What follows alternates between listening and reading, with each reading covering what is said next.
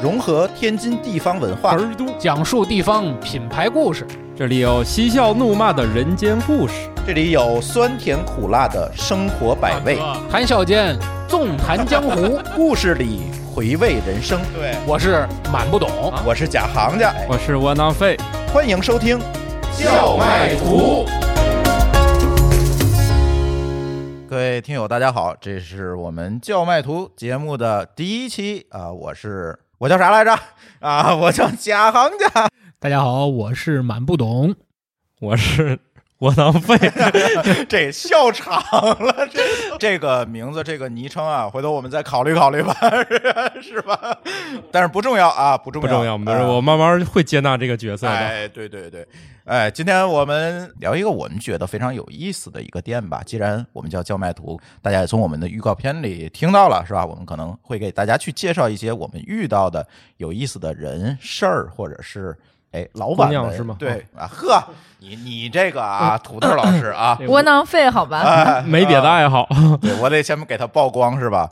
哎，今天我们请来一位嘉宾，大海老师。大家好，呃，还有一位嘉宾，曾经在《津津乐道》和《生活漫游指南》的节目里面都出现过，慕容甜甜老师。大家好，哎，今天想聊点什么呢？呃，其实想聊聊大海老师的店。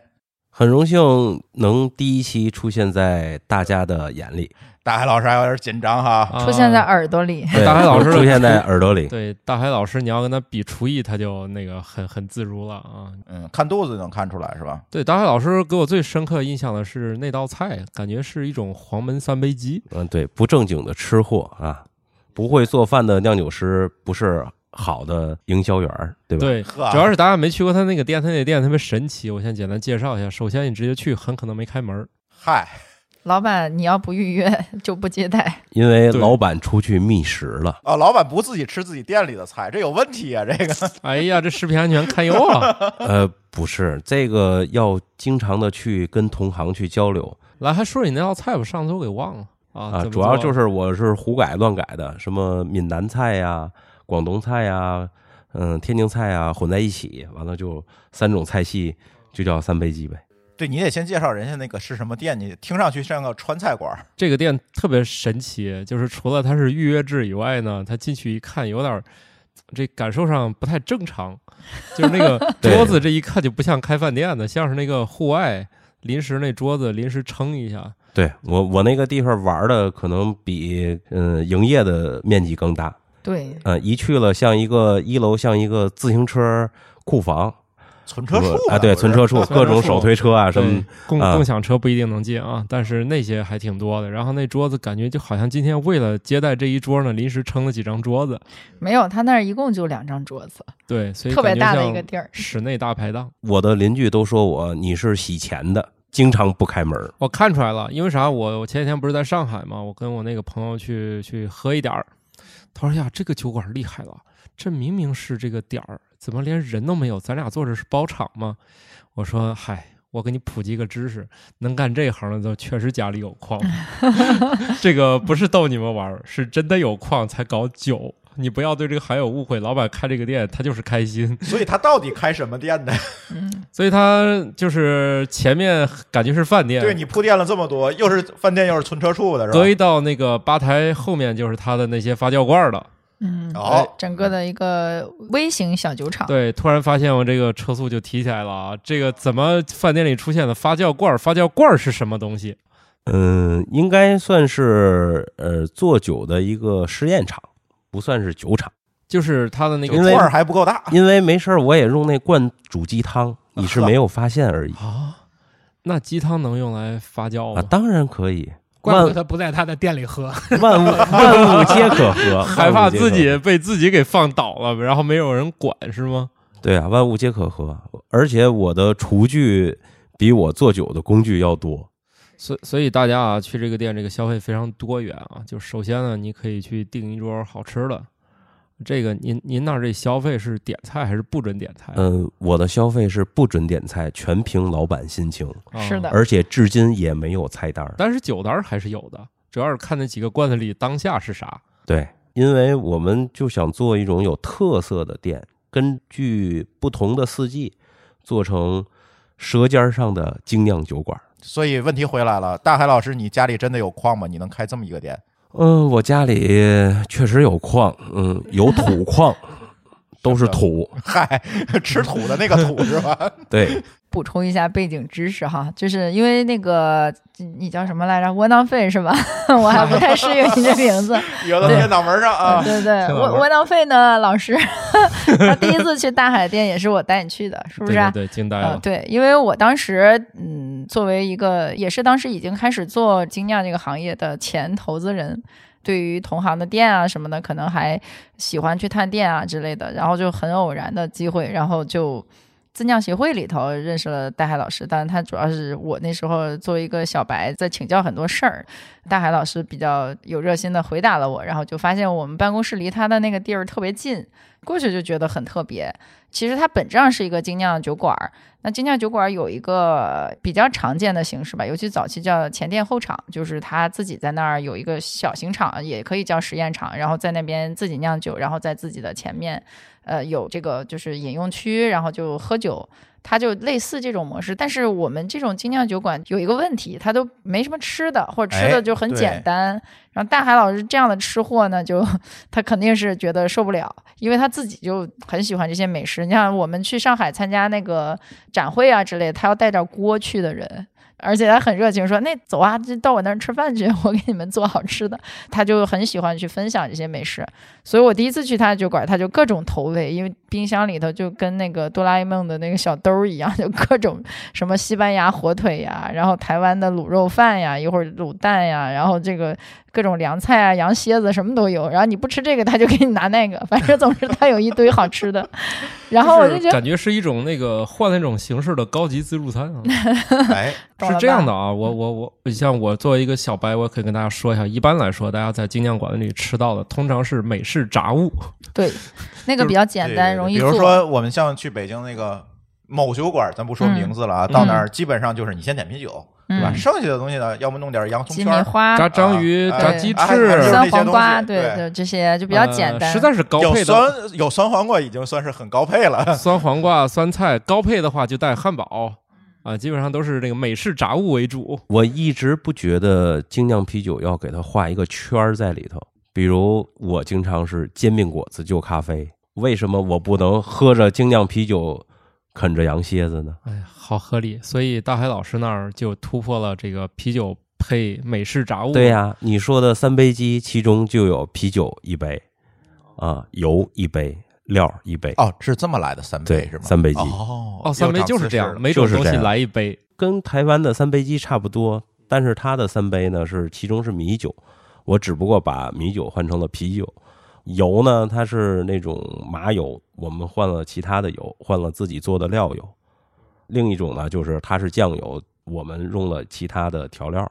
于是啊还用了黄焖的技法。对，对你去他那儿吃饭，就像你们第一次去，我就说，因为那么多酒馆，从来没有能很开心的能吃到中餐的地方。他那个就是，而且是独家私房菜。上次我们团队在他那儿吃了一顿，当然也是不接受点餐的啊，有啥吃啥。安排完了之后，到现在还念念不忘，因为后来我们就去北京了，七寻八找的地儿，把我们找的都快疯了。然后吃完，他们说，我觉得还是大海的好吃。其实不是吃中餐的地儿，其实就是老板给自己找了一个饭辙，搞了一个自我食堂。明白，顺完了之后我们这都是顺顺带的便投喂，对，顺便的顾客哎去了投喂一下。你看那深夜食堂不也这这意思吗？一天只有那个什么什么定时啊，别的就是看今天冰箱里有啥。对，实际就是老板今天想吃啥，完了之后顾客去了留点食材一块儿做出来了。老板吃剩的，哦不，不能那么说，不能那么说。然后老板吃大家剩的，对，然后那个酒就直接从发酵罐里打出来，他那个是正经从发酵罐里打出呃，来。这个体验，这个一般来说是没有的。对啊，主要是现在的酒吧也好，酒馆也好，都是有打酒系统的，他们是通过酒路打出来的。我的酒呢，直接从发酵罐打出来了，真正的是头一口的鲜度。对我那天就有朋友问，哎，他那个龙头那个水龙头后面水龙头可还行，是接的啥呀？自来水管啊，水表，对，你自来水管。大家去那呃酒馆里面，它肯定有那种上面有个小棍儿，然后一掰酒不就出来了吗？对你告诉他还要刷卡呢，后边老板那个续续计费的是吧？计费，对，然后我那朋友就问我那后面是啥，我说那那后面有有管子有罐儿什么的，还挺复杂的。我说我也不太清楚，是不是还要再往里加什么二氧化碳之类的？嗯，二氧化碳但主要是起到推动酒液的作用，推动酒液从管路里出来。那后面都是啥东西啊？那么神秘，感觉是来自另外一个平行宇宙。嗯，后面就是很复杂，很复杂，一时半时也说不清。每家都有自己的特点，比如后面有个小人儿，弄个什么气管子往里打气呀、啊，什么弄人往里吹？对啊，弄那往里吹啊，啥啥都有。你这个这个完这期没人敢去。他为了推自己那个呃，就直接打出来这效果好嘛？别家都是拿小人在后面吹的。没有没有，主要一般就是一个冷库系统和一个打酒系统，这个都比较成熟了，嗯。然后呢，那个但大海那儿比较有特色，它就是比较原汁原味儿的酒厂 直接打出来的就是。能体验到酒厂的感觉，真正的没有清酒罐啊，没有打酒系统啊这些重复的过程，直接从发酵罐打出来的酒是最新鲜的。因为精酿啤酒也好，呃，鲜啤酒也好，它主要重视的是一个新鲜度和一个味道。你每经过一道手续，或者是嗯、呃搁在其他罐子里边嗯、用其他的分配器、打酒器打出来，它都会降低它的新鲜程度，包括运输过程。这都是一样的。实际真正酒的魅力，鲜啤酒、精酿啤酒魅力就是它是活着的啤酒，它是鲜活的。从刚才聊天中，大家也可以听到，其实大海老师更像一个比较接地气的一个精酿啤酒馆，好像是把我们平时生活中大家所理解的这种精酿啤酒的，从神坛上的那个角度，一下拉回到一个普通老百姓街头巷尾的这么一个身边的这么一个小店啊，每个人基本上都可以感受到。那其实聊到这里呢，可能从我角度上而言，我更关心的，比如说是大海老师在选择精酿啤酒作为自己现在应该算是一个主业吧。之前你的人生履历大概是怎么样的一个你怎么想对对对，到就要做搞这个？事儿的？这个我们特别感兴趣。怎么说呢？就是一个吃货。我特别喜欢去旅游，不干别的，不看风景啊，不去拍照片儿，就是找各地的特色的小馆子、苍蝇馆子去吃当地的食材、当地的东西。没有没有，我觉得你也挺爱拍照片的。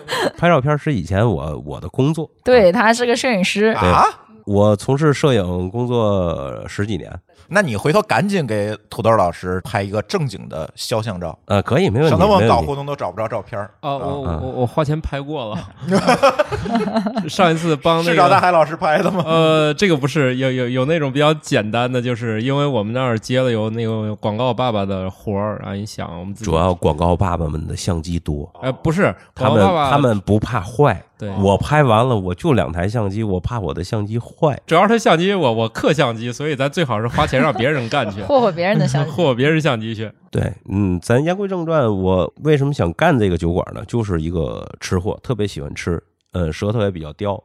一直我对啤酒的认知就是大绿棒子，还有认知呢，就是进口的德国啤酒非常非常的贵，觉得喝不起。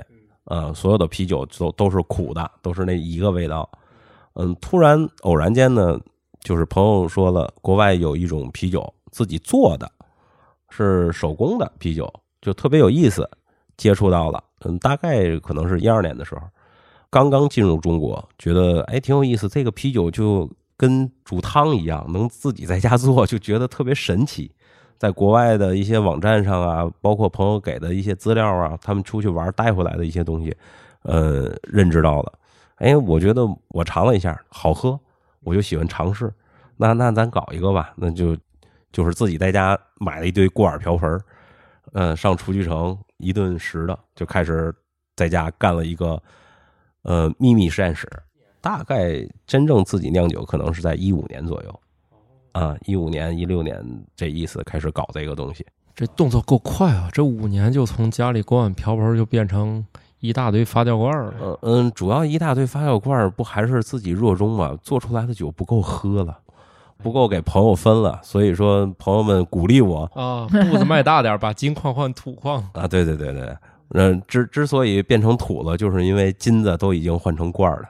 因为他对这个设备要求还是很专业的。很多人开个酒馆，你想这个我从厨房搬到一个大一点的实验室，这个设备就不是特别舍得花钱。他那一套小设备就三百升的，对吧？对对对，三百升他花几十万，然后都自动化系统，比我看到很多比他那个规模大很多的酒厂还是要好的。这这个不能那么说，这个就是说给自己找个借口，做不好不是设备的事儿，是自己的毛病。消除一些变量，是吧？对对对对对，搞摄影这么挣钱吗？嗯，那可不。说到点子上了，摄影师还是可以的。这个摄影都没有把你搞翻，然后你还能接着酿酒，这这家里得有多少矿啊？因因因为穷玩不起了，所以改行了。你家玩稀土那的是酒？酒你也没少花钱呀。听得出来，其实大海老师应该是一个也比较爱玩的人，是吧？哎比较爱玩，而且有想法，也敢这个实践，就感觉他这个店儿是玩出来的。嗯，给大伙儿感觉是玩出来的，但是我是真的喜欢这个东西，做吃吃的，做喝的，可能追求的是我自己的舌头的一种安慰。完了之后，做好的东西呢，我也喜欢跟大伙儿分享。有很多朋友来了，觉得特别好，看到他们吃完了，哎，特别开心。喝完了这个酒之后，特别特别高兴，对酒的认知又有改变了，不是那种喝完了还不好上头，转一天上班又难受那种状态，特别开心的一种状态，特别放飞自我的一种状态。我我从心里特别开心，就是说玩也好，是是做事情也好，这是能从快乐的本身出发的。因为从这个我个人的感受看，因为我身边的人可能大部分的人还在大绿棒的时代，还在喝的那些工业啤酒，然后也是近几年身边开始有朋友介绍或者有人去开始有体验这种精酿啤酒，呃，而在天津呢，其实我也是自从近两年开始吧，在街头巷尾逐渐的会关注到有一些呃打着精酿啤酒的这这个旗号的，或者是真的在做精酿啤酒的这些门市在一家一家的兴起。所以从大海老师您的角度上看，就是咱们天津本地的这个精酿啤酒的文化，呃，现在已经开始兴起了吗？还是说也是刚刚开始有起色？嗯，天津的精酿文化很早就兴起了。嗯，你说的大街小巷都打着精酿旗号做酒的，这个可能有一个误区。嗯，它叫自酿啤酒，就是它用设备自己手工的 craft beer，就是手工啤酒。这个在国外也有，就是很多国外的酒厂，百分之七十到八十都是小作坊式的，就是平米可能一二百平米一个仓库，它就能做酒厂，都是这种手工精酿，就是特别有特色的地方。那是手工啤酒或者叫自酿啤酒，但是真正能叫精酿啤酒的呢，一是对你的这个设备，还有原料，还有包括你的工艺，包括你最后出品的酒品的质量，都一定要符合精酿啤酒这个东西啊，才能叫做精酿啤酒。就是说精酿是有一个定义的。对，精酿是有一个定义的，包括每年的精酿，就是那个呃，英国也好，美国也好，它都有一个会出一个目录啊、呃什么样的风格，什么样的东西达到那种东西了，叫精酿啤酒。剩下的咱们不能说它不是好啤酒，它就叫手工啤酒或叫自酿啤酒，这个大伙儿都可以喝，都没有问题。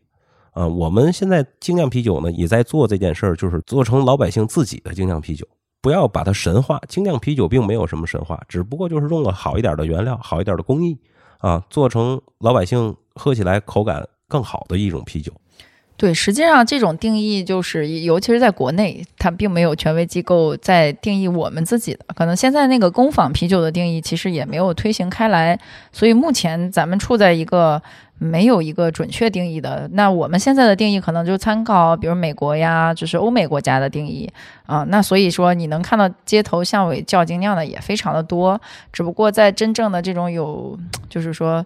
对这种品质呀，然后这个酿造工艺要求更高的这些酿酒师眼里头，它可能就是它只算是手工啤酒，因为不管是工艺啊，还有这种设备啊，还有这种品质啊，可能是达不到他们要的那个水准，或者风格上并不是那么准确。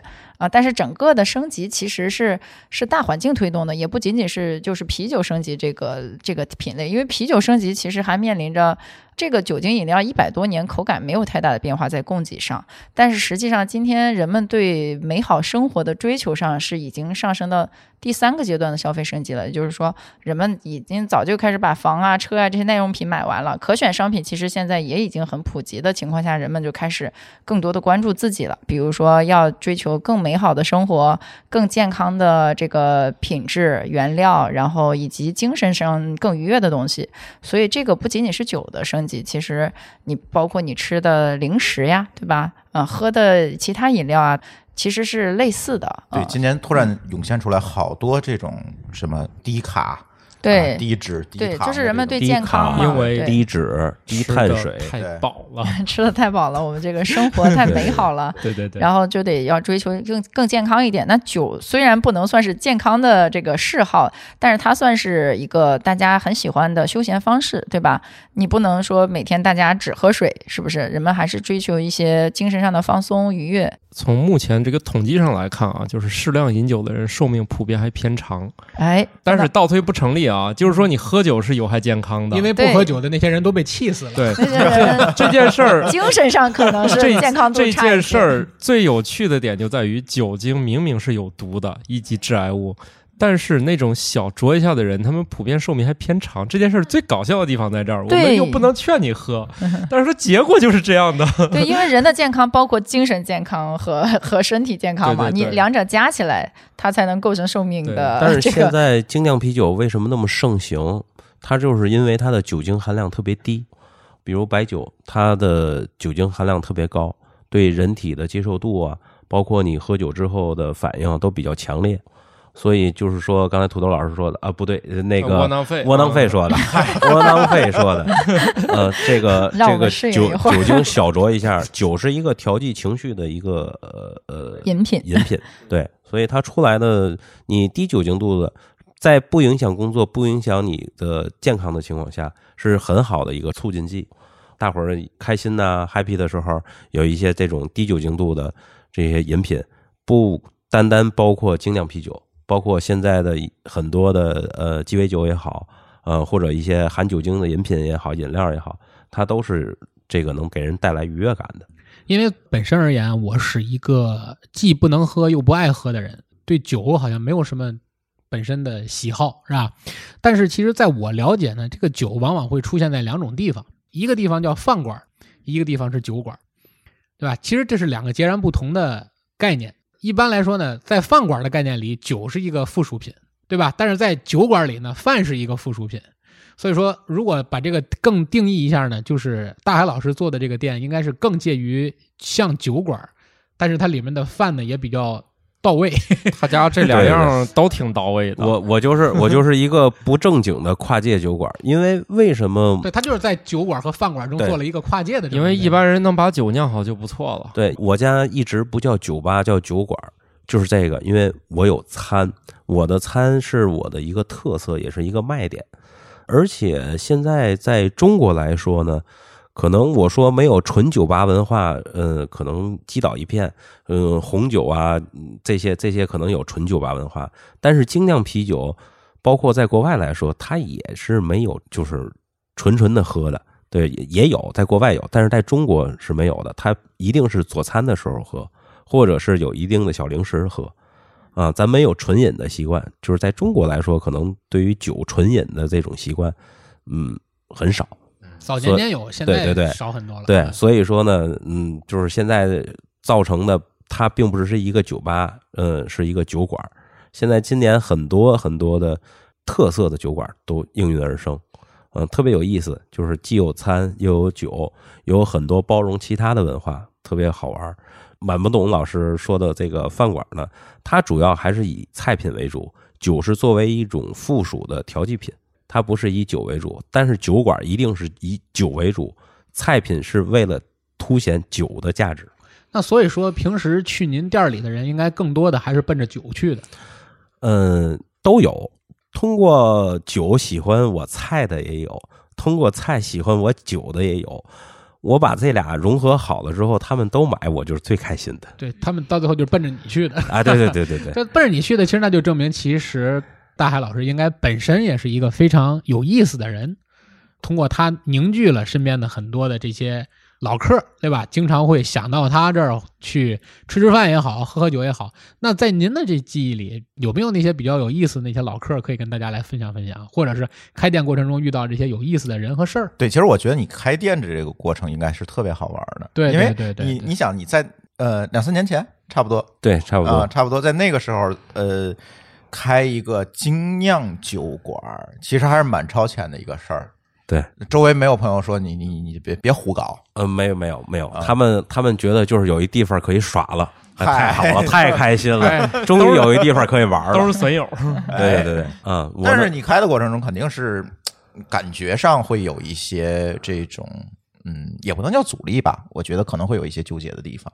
对有有这个酒有很多，精酿文化的普及，对对吧？我我总把我的酒卖出去，毕竟你刚才说啊，我就为了聚朋友，其实这个我、嗯我相信那只是其中一部分。你想开这个店的目的，其实还是说，哎，我能够把这个事情做好，我能把这事儿做起来。对我的本心开这个，你说不挣钱，作为一个生意人来说，他是说瞎话，哎，嗯、但是呢，我能干我喜欢的事儿，又能挣钱，这是一个特别开心的事儿。嗯，对，实际我开酒馆的节点呢，特别的悲催。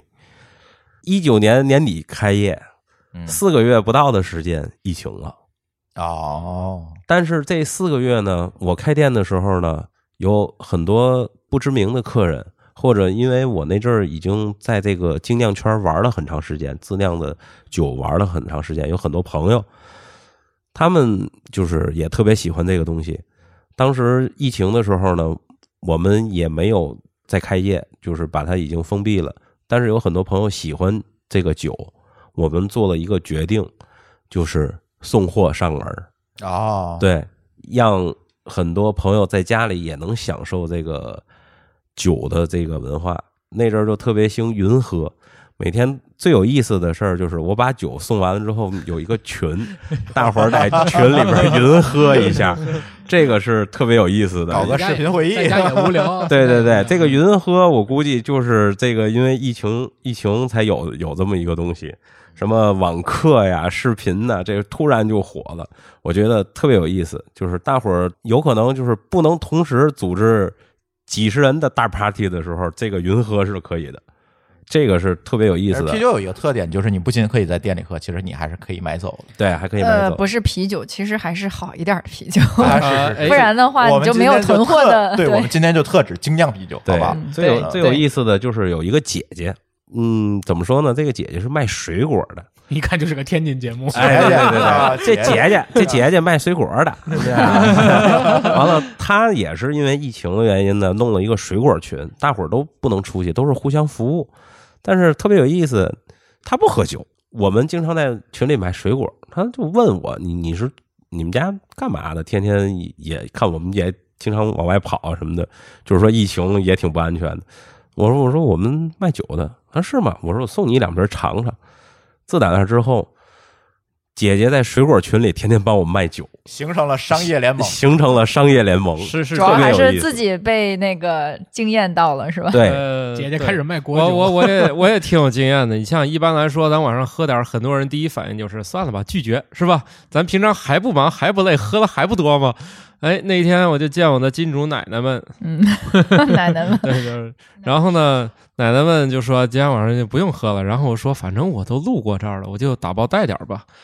带过去，我想，既然大家那么推三阻四，只买了八瓶，然后就去了。去了走的时候就剩俩了，因为这个金主奶奶一一开始推辞，就最后给他们闻了闻，然后就都忍不住了，说要不尝尝吧。闻一闻可还行，对对不对嘴？上说不要，身体很诚实。对，所以所以啊，就是经验这个东西啊，很多人真的没有接触过，就是确实很很特别上瘾。就是你刚刚试一试就发现，哎，这玩意儿是啤酒吗？就这种感觉。实际实际姐姐不喝酒，自打那之后就是深深的爱上了精酿啤酒。嗯，她觉得啤酒就是刚才我说的那种没有什么任何的风味儿，就是苦。但是他觉得，哎，有有不同的风味，那么那么好玩的东西，所以说身边的很多朋友也都开始喜欢了。这就是精酿的魅力，嗯，给你带来不同的体验，颠覆了人们对某啤酒的认知，因为啤酒的认知。对我们一百多年，其实那天我一个朋友也跟我聊，就是我们在成都嘛，成都聊天，然后我说，哎，我们待会儿可以喝点，他他带我们去某歌里头唱的那个地儿，那个小酒馆，然后哎呀，喝的酒很忧愁，然后我说，哎，要不我带你们去个地儿吧，然后他就说，那什么呢？我说精酿啤酒啊，然后他说天天喝也没什么意思，我也喝精酿啊，他指的精酿就是那种某种手工啤酒，可能哈，就是他就觉得我喝过啊，然后我也不觉得有什么新奇的。然后他说他是特别爱喝酒的，然后天天喝，自认为都见过。然后后来我们就去了一个一个酒馆，然后他当时就震惊了。然后他现在就迷上了那个地方，嗯总带朋友去，然后就换了各种兑换券儿。然后他就说。他有一天感慨，他说：“我喝了三四十年的酒，我突然发现我没喝过酒。其实我没喝过啤酒啊，特指啤酒，因为白酒啊什么的，大家都知道什么是好的哈。嗯然后在啤酒这个维度上，真的是没有喝过。大部分人不是说他消费不起，是确实我我们我我因为我自己做投资人出身嘛，确实是因为渠道垄断，就是他其实是在喝啤酒的主要场景里头，他买不到。因为主要就是啤酒，现在咱喝的那就是就是大绿棒子，它主要是拉格啤酒。实际现在的精酿啤酒大部分是艾尔啤酒，就是很多人过去没喝过这种艾尔啤酒，而且艾尔啤酒里边的分类很多很多，就是现在在册的啤酒分类有一万多种，咱们常年能在市场上见到的大概是八百到一千五百种，嗯，这是正常能见到的。剩下的就是很多特殊的，比如夏天做的、冬天做的，有一些呃不同年份的酒，那那个就另说。但是八百到一千五百种就是风味儿啊，这种啤酒是很大的一一个基数了。但是白酒为什么大伙儿知道？过去就是浓香啊、清香啊、兼香啊，它也有不同的特色。因为中国喝白酒呃时间比较长嘛，所以精酿接触进来之后呢，他对这个啤酒的观念才有改变。大伙儿就觉得新鲜事物特别喜欢去尝试啊，挺有意思的一件事。有没？有跑到你的店里第一次喝到精酿啤酒？嗯，有有有。嗯，我说这个有个哥哥吧，是我们一个朋友，他从来不喝这个啤酒，因为他胃口不好。嗯，他只喝白酒。我说你喝不是说喝啤酒养胃吗？对对对，我跟他说过了，我说我说喝啤酒养胃，而且酒精度数低。他说啤酒啤酒喝完了之后胀肚不舒服，胃口难受。他就是一直在外边喝，就是一杯那种绿棒子回去就是吐一宿。他喝白酒没事儿，他说喝白酒是暖胃的，就没没问。我说你尝试一下，我给他打了一杯啤酒，他喝的很慢，喝了大概有四十分钟才把那一杯喝完。这我大概也这速度。对，但但是呢，他就是觉得喝完会不舒服，特别有意思。回家坐了一宿，把胃药都准备好了，准备这一宿开战，嗯，怎么吐出来。嗯，早晨五点半给我打电话，弟弟，我这一宿没睡。我说为啥呢？等着扔鞋呢。对，他等着扔鞋呢。哎呦，对，他说我准备的东西都没用，没吐。我说没吐，那就证明你能喝啤酒。我说我说肯定是你理解的有问题。我说你看我喝我的啤酒没事儿。他说也是，但是他出去喝了一次绿棒子，发现回来之后嗯，发现是酒的问题，也是一宿没睡，早上又给我打电话了。我说我说哥你怎么了？两千多个袋儿都吐满了。哎，对对对，对 完之后他不是他把一楼这个楼楼的这个下水系统给吐吐坏了。完了，这哥们儿还挺有科学精神的。对还要一做线是吧？对所以说对比之后呢，他说嗯，还是精酿啤酒比较养人。他他要排除一下干扰项，到底是那天晚上的意外。你，回来送他个锦旗，没神没没，神农转世。他 真的又做了一次测试，他是喝了两次，对比了之后，第三次又去我那儿喝，喝完了还是没事儿。他决定之后就是只喝精酿啤酒了。啊，因为可能是精酿啤酒，它的原料和制作工艺都跟工业啤酒不太一样啊，所以可能人人喝起来之后接受啊，包括代谢啊都会好一些。其实应该说，精酿啤酒给了更多的人一种对于传统上对啤酒定义的一种突破性的选择，啊，更加有一种人性化的选择。就刚刚才我们所聊的，说很多中国人喝白酒的历史很长，那几千年，嗯、其实到今天为止，真的他们很多人懂不懂白酒，对吧？大家都追茅台、追五粮液、追剑南春，真的觉得茅台好喝吗？这个其实也是有一个问题在。这反过来，其实这问题我要也想问问大海老师，就是到您店里去喝精酿的这些人，您觉得是懂精酿的人多，还是不懂精酿的人多？嗯，我觉得他们认为好喝的人多。哎，那其实这是最好的一种。对这个所谓懂与不懂，呃，他们很多不是从业人员，也不是品酒师，没有办法用好与不好。你比如说，你你买茅台也好，买五粮也好，你能说哪个更好吗？你是说新的茅台好，还是三十年的五粮液好？这也没办法评量它的这个白酒的标准，对吧？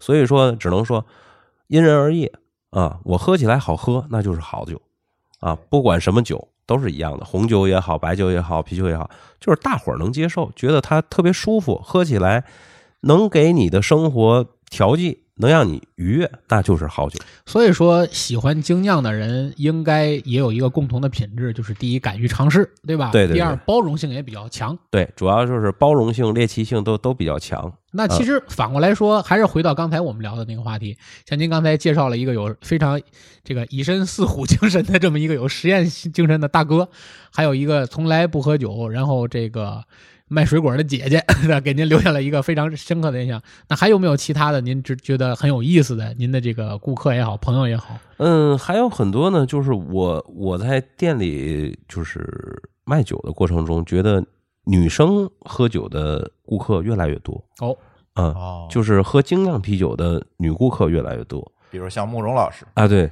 现在而且女顾客的口味呢，嗯，也越来越重，她们可能更喜欢尝试一些，嗯，比如咖啡味儿啊、巧克力味儿的这种深色的啤酒，风味重的啤酒。啊那是因为这个酒里添加了咖啡和巧克力吗？不是，它不一定添加，也可以添加，但是真正的这个有这些风味呢，是通过麦芽制制作工艺哦得到的。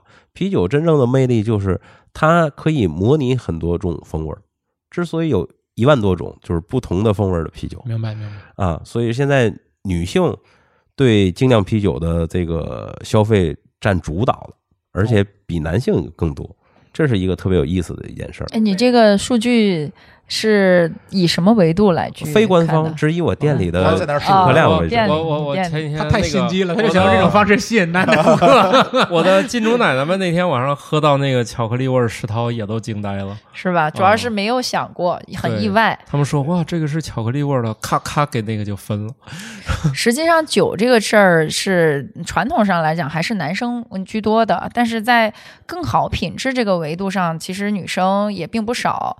当时我们得过一组数据，在九零后这个群体当中，在精酿啤酒这个维度上的讨论度和购买程度上，线上女生是要略高于男性的。因为怎么说呢，这个女性顾客人人群多呢，可能是因为精酿啤酒，首先它不是一个高度的酒类。啊，对低就是酒精度，酒精度不是一个高度酒类，品质又好，风味又多，这个可能是吸引更多的女顾客去尝试它的原因。而且是不是因为精酿啤酒它是出来的一个新的品类，摆脱了以前酒类对大家的一个刻板印象？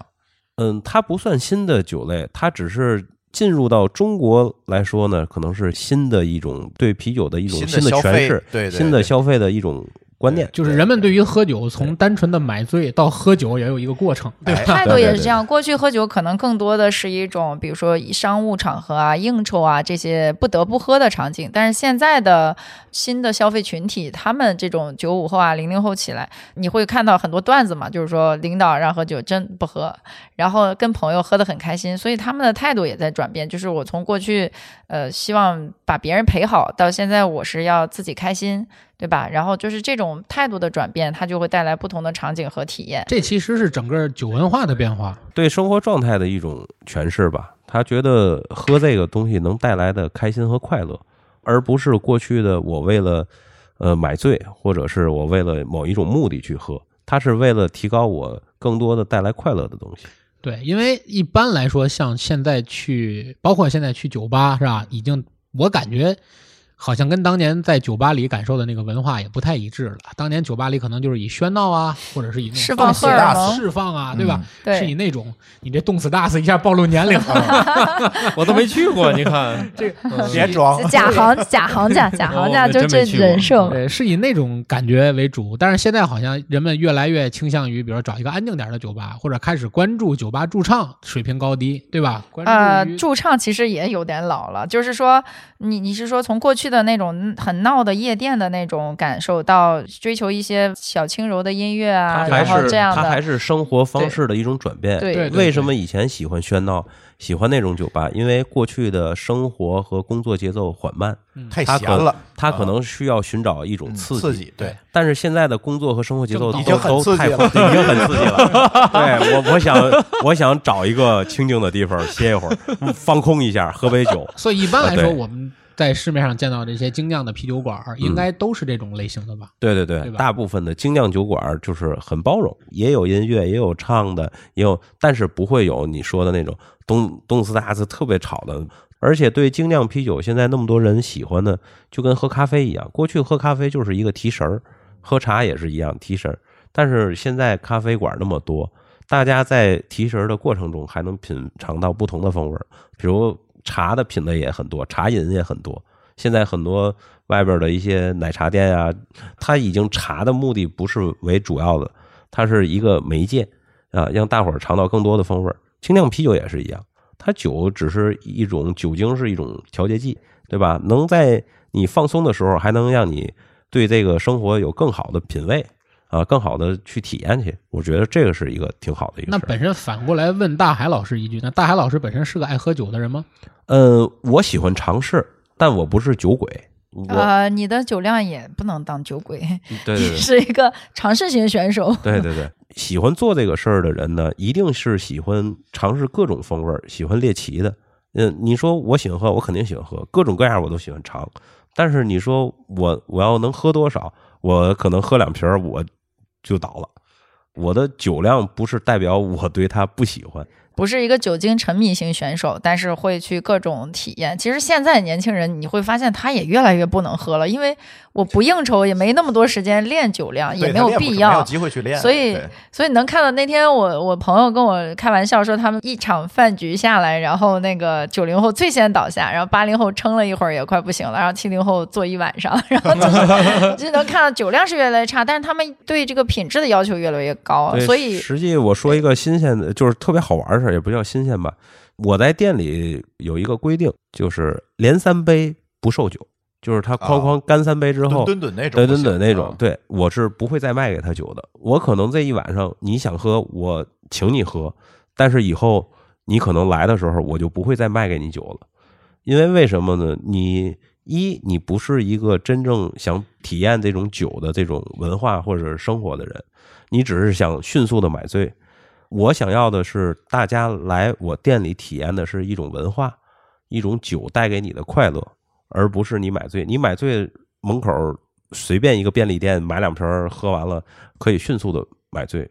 这个东西我希望是一个长的东西，是是你有文化对他喜欢的东西，而不是说我 我买了一个呃不管花多少钱，我迅速买醉了躺到那儿我宣泄了，这这不是我想看的。不招待武松，对对，不招待武松。也不许打虎。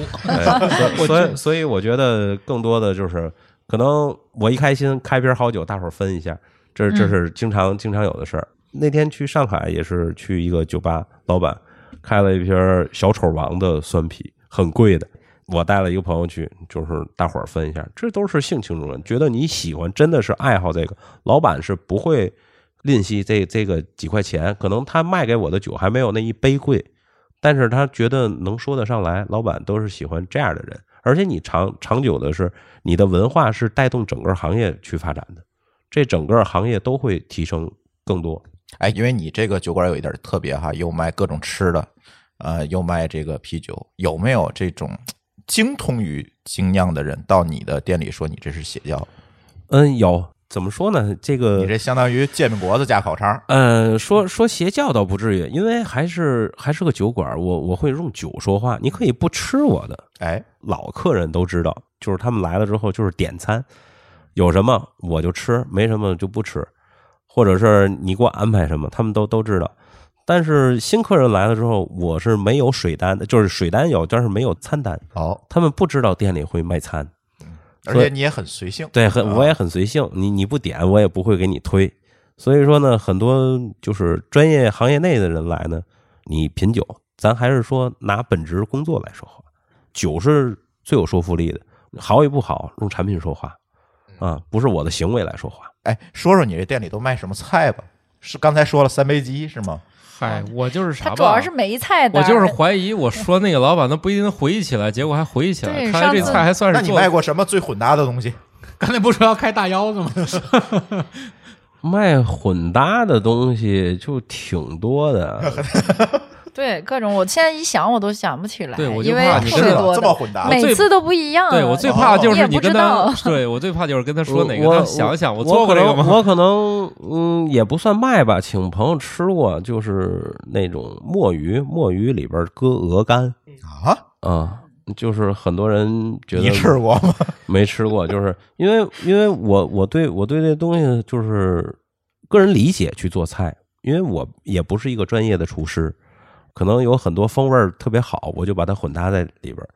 比如鱼羊鲜，他们有鱼羊鲜，用羊肉塞到鱼肚子里去炖这个东西，对吧？也可以。完了之后他们是炖的，我用它去去盐焗了一下，也很好吃啊。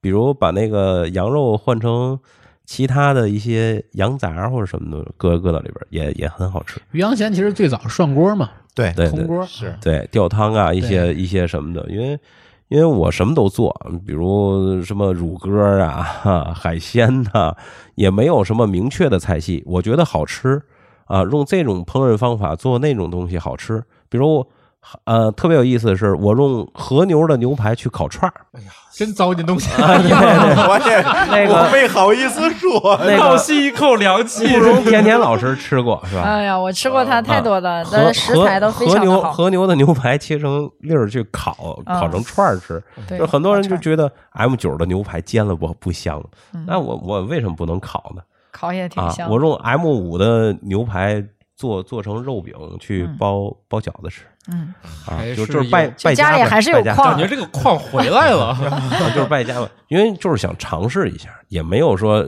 觉得它很贵什么，我又不是天天吃，那天天吃是有矿，嗯，我只是尝试一下啊对，，因为为什么问你这个问题呢？因为我现在总是发现呢，呃，很多朋友呢对一些貌似外来的东西有一种迷信。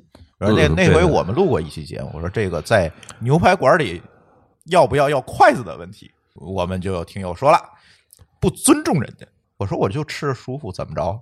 对呀、啊你现在是服务是服务，而不是说上礼节课。那个以前啊，必胜客刚开的时候啊，我去那儿要筷子，确实被服务员鄙视了。现在你去的肯定有，对，你你要么就干，要么你肯定干不下去了。你你要你要符合大众消费这个理念，对你首先你你肯定是要服务大众嘛，你的顾客是上帝嘛，上帝需要啥是啥。如果刚才那个 呃贾贾行家说了，如果你是说在上礼仪课。呃，有一个呃英式贵族什么给你教一些礼仪东西，西餐礼仪的时候你要筷子，那个是不礼貌的。如果你说我在吃吃东西的时候我要一个什么的，那也没有什么，对吧？你只是服务嘛，卖的就是服务。形式和内容啊，要看这个形式是不是真的能够对那个内容起到决定性对作用。对对对，你在在乎这个形式，它是不是那个关键要素？对对对，你食不厌精这件事情是没错的，但是关键是那个精真的是对那个食起到了提升作用了，你再去也精。是啊，你要真吃法国菜，你说拿筷子吃也挺怪的。对啊，你吃西餐之前必须礼拜嘛，谁规定的？对不对？我自己都感觉，你比如说吃那种确实是那种法式大餐，也挺怪的啊。所以我们今天聊的是精酿嘛，就我我们之所以觉得精酿这个事情特别有意思，就在于它是在精致和自在之间有一个非常好的平衡点。其实现在年轻人是是很文化自信的，也没有说一定外国的东西就好，中国的东西不好。现在我们的国货崛起多快，也是因为咱们有这个底气。但是就喝酒而言，比如说咱们所有人，就是咱咱们今天真喝红酒。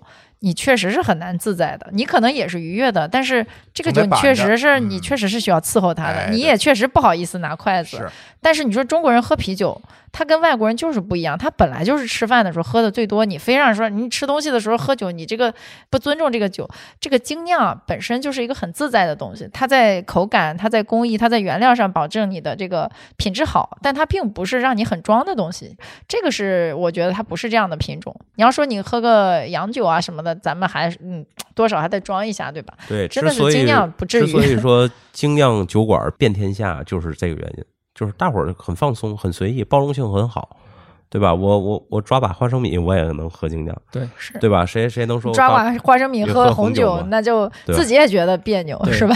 主要是配不到一块儿，这味道也这确实不太好，味道确实不太好。这有时候咖啡有这情况，你感觉去到一个特别厉害的地方嘛，你要没喝明白，可能人家还有点儿，哎，你这这你还来这儿了干嘛？就那种感觉是吧？就好多东西都不是有有很多很多客人啊，就觉得自己特别懂啊对对对跟对跟老板跟老板特别对啊。因为我那儿以前有一个客人跟我聊过，哎，做酒，他可能嗯是呃学学过这种发酵啊什么的，聊这些酒。我说我说你当老师特别棒，但是你说你做酒，我估计你都不知道是先放水还是先放麦芽。对，因为他只是聊的理论性的东西，他觉得他自己没干过，对他觉得对的东西，包括一些风味嘛的，那明显就是从书上看来的，而不是真正你喝的或实际得到的。比如我们更喜欢说，哎，老板，你这个酒里边这有一个什么味儿，我们喝不出来，或者有一个甜不唧唧的味儿是什么东西？我更更喜欢这个，对吧？你看那是糖，对吧？哎，你说这个，哎，那天我在上海，就是他给我倒那杯酒，我喝一下，我说这个酒为啥是甜甜的？那个人眉头一皱，赶紧接了一杯尝。哎，你说的没错啊，他那个人可能发现了我好像是一个不太懂的小白，然后一会儿就给我倒了一桌子酒，就是就是既不太懂，他又觉得你好像挺好这一口的，然后他很快就给我倒了一堆。他说品尝我们一般只给倒个底儿，但是无所谓了，我给你每个都对，倒。只只要你喜欢就就好了。就是喜欢喝，我我不知道，我问一下，咱沟通一下，没有必要升升级到这个呃专业理论去。我觉得那个没什么必要。那所以说大海老师的店其实比较兼容并包啊。如果你是一个特别专业的这个喝手是吧？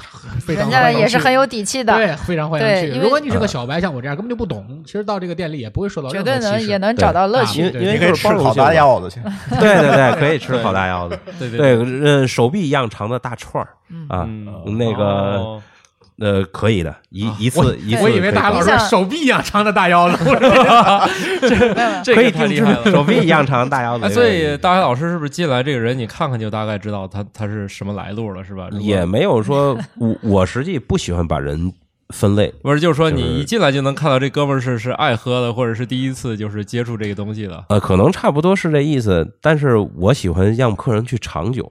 如果你你的客人进来了，你都没有勇气让你的客人去品尝你的产品，我觉得你对产品没有底气。我所有的客人来了之后，我都不会卖给他酒啊。第一次进店的，尤其这些，我说你喜欢什么风味儿，我先问一下，对吧？每个人的口味不一样，或者是他不懂，觉得哎我没喝过你的酒，你有什么你介绍一下，我会给他介绍一下，或者问他是吃饭喝呀，还是跟朋友聚会喝，我会推荐一下。包括试饮杯，我会给他打一点，让他尝一尝。啊，不同口味的酒，就是有重口味的、轻口味的，看看他喜欢哪个，再去给他推荐。我觉得这样是我对我的产品有信心啊，也能让顾客了解你的产品，了解这个酒跟普通的酒有什么不一样。所以去你那儿特别适合入门，嗯，没有任何压力。对对对对，我觉得我就是把它做成一种文化。我那儿还有两个橡木桶，你说进阶高的，想想喝专业的，OK，那咱聊过桶吧，那就、哦 那也是可以的，对吧？或者说你说我就是小白，就想了解一下这个酒不一样，那也可以啊，很包容。因为我曾经跟很多特别有名的厨师，就是他们做东西我去吃，人家也没有说我是以一个特别牛的厨师的身份去去讲你你不懂我吃的，我就觉得不好吃，可能不太咸，问为什么不太咸，对吧？这个食材怎么体现不出这个味道了？人家也会给你讲，对吧？我不是你的专业，我我问的话题比较小白，那也是正常的。大道至简，就是对吧真正对这个东西或者某一个文化绝对理解的大师级的人物，其实反而愿意去做一些布道性质的活儿，对对吧？对愿意跟人去聊一些比较基础的问题。越是不自信的，可能越越容易端着。对，说回来，这个精酿和天津啊，你觉得现在天津的这个精酿啤酒的氛围是什么样一个状况？嗯，天津精酿氛围这两年是一个上升趋势。嗯，怎么说是上升呢？通过这个就是自酿协会有一部分会员，看这个会员量就能知道，大伙儿很喜欢这个东西。嗯，每个月呢都有一个品酒的一个局儿啊，普及这个品酒知识。呃，会员呢从一开始的几十人到将近三百多人，两年时间增长很快，包括开了一些新店。嗯，天津有很多的新兴的一些这个精酿酒馆也开了，虽然说是疫情影响了一些，但是疫情没有让一家精酿酒馆的老板退缩，没有一家关了，还都有都有矿矿都有都有 都有矿，都有矿。嗯，而且又有很多人在开新店，肯定是大伙儿对精酿啤酒喜欢啊，这个市场是非常非常大的。是不是也跟天津人比较闲，而且这个相对来讲可支配收入高一些有嗯关系？，收入高呢是一方面，它主要是天津人的嘴特别刁，哎，比如这是特点。比如你吃个东西，可能过去坐车坐三站地，骑自行车骑二十分钟，我也得去那家买。哎，对，可能我不见得喜欢这件衣服，我可以不穿；不喜欢那个呃家具，我不买，但是我吃我得我得吃。我不喜欢这个领导，我可以辞职。对对对，就就是天津人说的，就就是呃这个过去怎么讲呢？叫借钱买海当当吃当当吃不算对不会过啊。啊，对，嗯，对，就是就是这么个意思吧。反正天津人对吃是特别执着的一个。其实是这样，天津人并不是说闲，而是天津人好闲，哎，不是游手好闲的意思啊。就是 天津人认为闲这个事情是一个身份的象征，而且更多的时候是愿意追求一种闲文化。对其实他生活挺紧张的，真的每个人我们也九九六，好不对好？大家生活都挺紧张的，但是你让他骑个自行车三站地去吃一套坚果子，对他来说，他认为这是一种生活追求。对，他是他是一种放松。对，这是个娱乐对对吧它是一种放松。我吃到好的了，我我心情愉悦了，能能后边更好的工作。对对对对，还有一个最关键的是你等的那个过程，所以你即使吃到了让你觉得没有这么惊艳，但是你的期待会让你觉得很惊艳。是的，是的，只要它不难喝，你总不能说自己傻吧？排这么久，对，这是一种心理，这是之前他们研究过各种奶茶现象的时候得出来的结论就是只。要排队都好喝。对，其实我们通过这个大海老师的店，又聊到了我们其实聊到了很多天津文化，包括我们这个精酿啤酒文化和我们天津这种地方文化的这种店内的融合，对吧？其实这是更好的能体现出来，就是在天津的精酿啤酒馆的未来的一个发展方向，或者是有独到特色的地方。那其实大海老师对于未来还有没有什么更好的愿景呢？就是说希望再做成什么样子？嗯，我再们买两座矿，那那是谁都希望的。嗯，我还是那个意思，就是推广一下这个精酿文化，让更多的喜欢的朋友能找到、体验到这个真正的精酿文化的一个地方。可能以后可能搞一些小的培训，或者是呢，我们想做一个开放式的一个创意空间吧，工作坊，对工作坊，喜欢做酒的人呢，可以上这儿来体验做酒，因为做啤酒时间非常非常短，不像白酒、红酒需要很，啤酒从做到成品可能只需要二十多天。嗯，你比如说朋友想小聚了，或者是想送个礼物啊，呃，有什么纪念意义，他做一锅啤酒可能三四百块钱，完了能出几十瓶啤酒，很便宜，比你买那个国外啤酒便宜多了，差不多所以，啤酒界没有道光二五。哎，对，差差不多十块钱成本吧，就是三百三的瓶儿，十块钱成本哦啊就可以搞定啊。你做出来是真正自己做的手工啤酒，风味儿还不一样，就是让很多喜欢的人去体验啊这个东西。我们一直在找一个合适的契机。报个名。所以大海老师，你可以把你好喝的酒和你的美食盲盒体验，给我们带来更多的惊喜。哎，这个可以。说个实在的吧，这个到底怎么去？到底真怎怎怎么找到你预约？，对，怎么找你啊？呃我们想去怎么办啊？嗯、大家可以通过那个天津自酿啤酒协会的一个官方的一个图，它有一个精酿地图，可以找到我。你这我太含蓄了哎，太你还不如把你的微信号公布一下。说到底就是得通过我们这叫卖图找到你啊，对对对，可以可以，叫卖图可以找到我。那我们就就是相当于我们是中介订餐的啊。嗯没问题哦，啊。嗯，但是不能选啊，啊对不能选不知道吃啥啊，盲盒那啊。个 平均消费是多少呢？我定的也很低，就是大概你订餐的话，三人三个人以上，一个人一百块钱就可以了，好便宜，好便宜，很便宜。啊，因为因为我的食材都是限购的，就是你定我才去购买，呃不会有积压的食材，所以你你最少也得够我做一次饭的。好嘛，你嗯这个门槛也实在太低了哈！嗯我还以为没有没有前面铺垫了这么多，感觉这个人均至少得二三百起步啊。啊，那也是可以的。也也是可以的，上不封顶，上不啊封顶，上不封顶因为我们就想做老百姓喝得起的精酿啊，也去得起的酒馆，而不是说那种一看我一推门就这不是我该去的地儿，对，不是我该去的，吓得腿软了。那那个大海老师一推门，你直接就觉得今天来着了啊！对，我就想用一顿 麦当劳劳的钱，就是喝顿酒就可以。嗯我最后强调一下，大海老师这个真的是可以直接喝到那酒，中间没有任何的加工运输过程了。对，没有中间商。这应该是天津应该是非常罕见的。嗯，可以。那我们这期叫卖图就先聊到这儿啊，也算是我们第一期打个样儿吧。然后后面呢，我们其实可以请到很多很多类似大海老师这样有意思的店家啊，有意思的人、主理人，然后聊聊他们自己的故事。贾行家老师，我能插个广告吗？插呀，嗯，就是既然是第一期嘛，打个样嘛，嗯，那我给听众们放个福利，哎，这个好啊这好这好，只要是以津津乐道渠道来加我微信或者什么的，以后的酒呢，可以到店里享受八折优惠。哎哎呦，那大家加这哎个呀哎呀哎呀大海老师这微信的时候，一定要写上你是津津乐道的听友啊。对对对，叫卖图吧那，叫卖图叫卖图啊，叫卖图，都可以是吧？这俩标签都可以都可以，好的，都可以。对，因为我们第一期节目会在津津乐道发，也会在叫卖图这个节目厉害了，厉害了，厉害了！对哦嗯，这太八折力度太大了。哎这土矿还啥时候能变金矿？又又远了一天。变稀土矿就可以了。对对对，嗯，那如果我们的听友想听到什么样的内容，想听到哪一类的故事呢？也欢迎在各个平台留言给我们，我们也会把大家的留言拿出来去筛选，然后去帮助大家约这个你们喜欢的嘉宾和主播们。行，那我们的这一期叫卖图就先聊到这里，感谢大海老师、慕容甜甜老师的参与，也欢迎大家收听我们后面的更多节目。拜拜拜拜拜拜。